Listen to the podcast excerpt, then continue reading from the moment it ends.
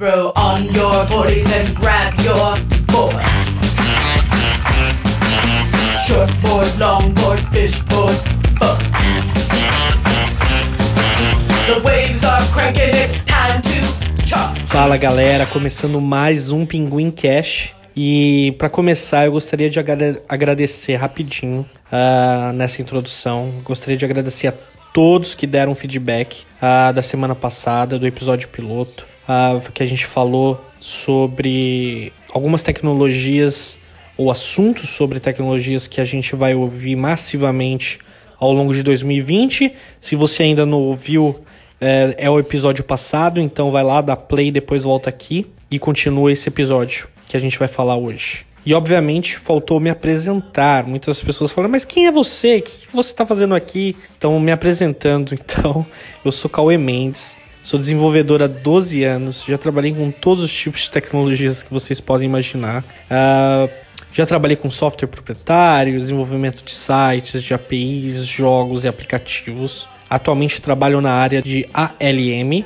que é o Application Lifecycle Management, mas isso eu vou. Esse assunto específico eu quero abordar em um próximo eh, episódio. E atualmente estou morando aqui em Lisboa, Portugal.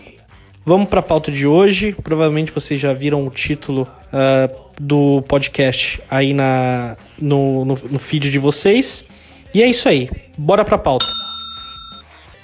Bom, como 2019 já passou e a gente começou o episódio passado já falando de 2020, eh, nesse momento eu gostaria de trazer aqui um fato do ano passado. 2019 foi muito importante, foi uma data comemorativa, pelo menos comemorativa para o COBOL, que comemorou seus 60 anos de idade, uma linguagem de programação de 60 anos de idade. Well, happy birthday to you. Happy birthday. There you go. To you. You, you. Happy birthday. olhem só vocês, concebidos majoritariamente é, por uma mulher é, chamada Grace Hopper. O COBOL, ou o Common Business Oriented, Oriented Language, nasceu mais precisamente em 18 de setembro de 1959. Porém, a ideia nasce uns meses antes, dentro da Codacil, que foi um comitê conferência é, organizado pelo Departamento de Defesa americano e algumas empresas fabricantes de computadores da época. Essa conferência eram para pessoas específicas das áreas de computação, é, principalmente voltada para a área acadêmica e de grandes universidades americanas. Importante lembrar que naquela época a linguagem de programação escrevia quem tinha acesso a grandes computadores. E grandes computadores eram computadores realmente grandes. Eles ocupavam dezenas de quilômetros quadrados nos seus é, on- onde eram instalados. Eram computadores a válvula extremamente caros. Eles eram realmente construídos, desenvolvidos por uma grandes empresas e eram só usados por empresas que eram gigantes, né? Na época, por exemplo, como universidades, é, sistemas de defesa, empresas que, que eram realmente já é, milionárias, empresas de aviação que estavam começando naquela época. Então, mainframes e computadores desse, desse porte eram extremamente caros, que apenas as pessoas que trabalhavam com esses sistemas e estavam na sua vida acadêmica é que tinham acesso a esses computadores. E as linguagens de programação eram escritas em cartões perfurados, físicos, aqueles cartões mesmos, é, que, que depois eram interpretados por essas grandes máquinas e que eram extremamente caras. E, obviamente, como eu já disse, pouquíssimas pessoas tinham acesso a essas máquinas. E a nossa heroína, Grace, ela vem de uma carreira acadêmica é, bem mais voltada para matemática. Então, ela em 1940, na década de 40 ali, 30 e 40, ela se forma como PhD em matemática e precisamente alguns anos depois ela entra para a reserva da Marinha. Em 1944, mais ou menos, ela entra para a reserva da Marinha depois de ter eh, tentado entrar diretamente para a Marinha em 1900 em 1934. Ela não é aceita na Marinha e 10 anos depois eh, ela é aceita para entrar para a reserva da Marinha em 1944. A partir daí, ela começa sua carreira na computação, fazendo parte de vários projetos computacionais da época, e um deles ela desenvolve o sistema A0. Os sistemas eram desenvolvidos, como eles não tinham muitas, muita criatividade para dar nome para esses sistemas, os sistemas eram desenvolvidos como A0, A1, B0, B1. Sistemas eram seguidos nesses padrões, né? E depois que esses, esses sistemas ou esses compiladores ou essas linguagens de programação eram desenvolvidas, eles vendiam né, esses sistemas para as outras empresas poderem usar. E quando sistema desenvolvido pela Grace, que é um, foi um sistema bem popular, ele é empacotado e é dado o nome de Flowmatic. Basicamente, os sistemas da época eles serviam para resolver grandes problemas matemáticos. Então, por isso que pessoas oriundas da, do campo da matemática eram bem comum é, você ver fazendo sistemas computacionais. Então, eles desenvolviam esses compiladores cada fabricante de, de, de computador, como eu falei, é, escrevia e suportava um tipo ou outro de, de, de, linguagem de programação, porque era caríssimo manter ou ter uma compatibilidade para todos os sistemas que eram ali desenvolvidos na época. Então, e não existia um conceito de uma linguagem em que você escrevia e todos os, os, os computadores conseguiam resolver. É, então, esse era um problema bem comum da época. Então, por exemplo, se você tinha seis fabricantes de computadores da época, como a Burroughs Corporation, IBM, Minneapolis Honeywell, a RCA, Spey-Rand, Silvana, Electric Products, a Força Aérea dos Estados Unidos, David Taylor Model, todas essas empresas de fabricação de computadores, elas suportavam ali um ou dois tipos de desenvolvimento e não tinha uma linguagem que conversava em que conseguisse ser transversal em todos esses sistemas. E era um problema isso, porque cada um dos desenvolvedores tinha desenvolvedores ou pessoas matemáticas tinham que aprender os seus sistemas proprietários e acabava que isso gerava um grande custo ou as pessoas ficavam amarradas em um só tipo de computador é, para todo sempre. Então eles não podiam sair de um emprego ir para outro facilmente, por exemplo e não poderiam ser contratadas em outros lugares porque elas teriam que ter o, o aprendizado para ser feito naquele computador específico. Então a curva de aprendizado era bem longa, então acabava que isso gerava muito desconforto entre as pessoas que estavam começando a trabalhar na época na parte de computação.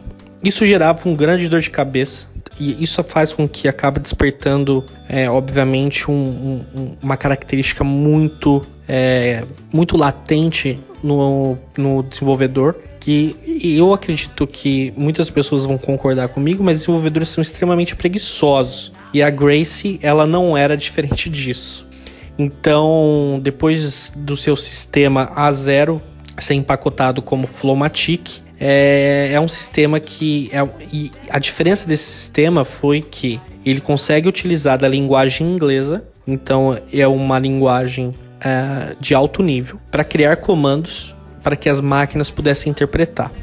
O que foi chamado, óbvio que eu já falei, o que foi chamado mais tarde de linguagem de alto nível. Dessa forma, facilitaria a leitura e a interpretação daquilo que está sendo escrito e programado. Dessa forma, as outras máquinas poderiam interpretar a mesma coisa, o que facilitaria essa comunicação entre, os, entre todos os sistemas e todos os fabricantes de computadores da época. Então, como eu disse, depois de, uma, de muitas reuniões no ano de 59, de muitos comitês, subcomitês, uh, baseado no conceito que a Grace inventou da linguagem da Flowmatic, uma equipe das pessoas e das fabricantes se juntaram e com a ajuda da, da Grace, com seus conceitos, a, a Grace ela abre o código do Flowmatic para essas pessoas olharem e entenderem como é como ela foi desenvolvida e qual era a base é, daquela linguagem. E elas criam a linguagem que mais tarde seria o COBOL, que é a Common Business Oriented Language, ou seja, uma linguagem orientada a negócios, exatamente para facilitar a comunicação. As empresas de computação da época, elas passam a interpretar a mesma linguagem entre elas. Os programas criados em linguagem COBOL, por exemplo, estão em usos globalmente até hoje, em agências governamentais, em, em, em militares, além de empresas comerciais, Uh, todas elas estão usando esses sistemas operacionais, como por exemplo a IBM no seu mainframe utiliza o ZOS, o ZVSE e as famílias da, da, da, da também do POSIX, né? do, do Unix, o Linux, por exemplo, e até mesmo o Windows da Microsoft hoje conseguem, conseguem também interpretar o COBOL. Então é uma linguagem que tem 60 anos de idade, vastamente utilizada durante esses 60 anos em sistemas financeiros, é, de aviação. Para vocês terem uma ideia, a Gartner ela publicou um relatório que mais de 80% dos negócios do mundo estavam rodando em COBOL até 2002, é, com mais de 200 bilhões de linhas de códigos escritas e cerca de 5 bilhões de novas linhas de código sendo escritas todos os anos. Então, é uma linguagem que ainda é vastamente utilizada.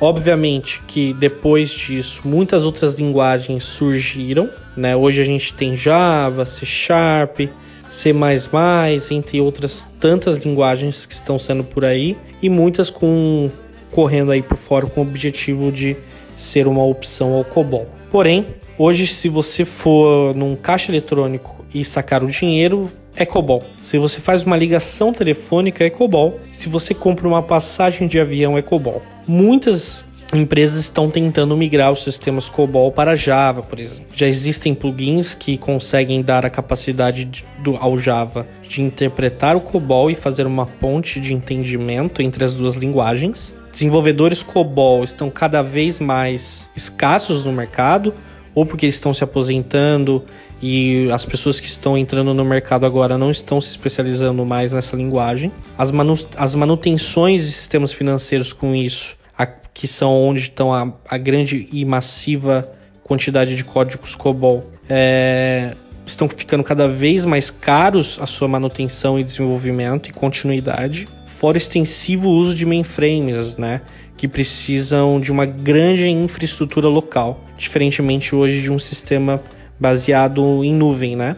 É, você acaba conseguindo configurar é, o seu escalonamento por necessidade, né? Se eu tenho um sistema que precisa hoje aguentar 3 mil chamadas na sua API e daqui a pouco eu preciso suportar 20 mil chamadas, eu consigo facilmente, rapidamente escalonar isso e reduzir os meus custos conforme a utilização. E o que o mainframe não, não consegue. Né? O mainframe ele é um computador que ele está local e ele exige muito espaço para ser, ser instalado e operado e acaba exigindo um custo de manutenção muito alto. Então, uma linguagem de 60 anos de idade, com uma maturidade, uh, chega também a segurança, é um sistema que acaba dando a oportunidade né, de você construir uma coisa um pouco mais segura, diferentemente, por exemplo, do Java, que a cada atualização em que a Oracle, que é a sua proprietária, é, faz, é, pode ali conter alguns probleminhas de segurança. Então isso acaba pesando bastante essas, essas migrações é, do COBOL para o, para o Java, por exemplo. Principalmente se a gente fala de sistemas bancários ou um sistema de, um, de, de defesa de um país, por exemplo. Né? Como, como a gente falou ali que o sistema de defesa americano era uma das principais, eram os órgãos principais mais interessados no desenvolvimento do COBOL, por exemplo. É preciso analisar com cuidado, entender se os benefícios dessas migrações é, serão realmente compensados. Alguns estudos, por exemplo, da Heirloom uh, Computing, que é uma empresa especializada nesse tipo de migração, é, dizem que o valor de investimento de migração do COBOL para o Java é, pode trazer retornos em seis meses a dois anos, mas ainda tem muita coisa para ser avaliada. O que faz a gente pensar que será que o Java vai se tornar o novo COBOL nos próximos 60 anos? E é isso, espero que vocês tenham gostado. Conta para mim se você programa COBOL, se você programa Java, o que você acha que está por vir no mundo da programação e você acha que o Java já está maduro o suficiente para se tornar o novo COBOL ou o COBOL ainda é insubstituível e ele ainda pode ter mais 10, 20, 60 anos de idade pela frente. Fica aqui os meus parabéns ao COBOL e obrigado, Grace. Oh,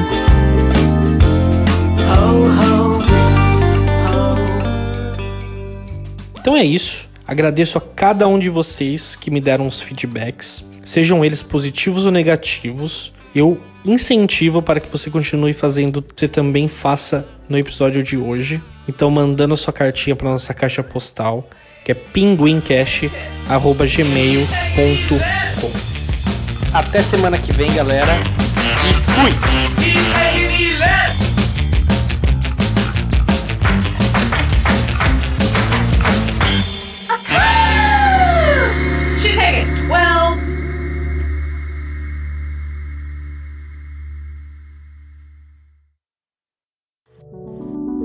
KMF Produções.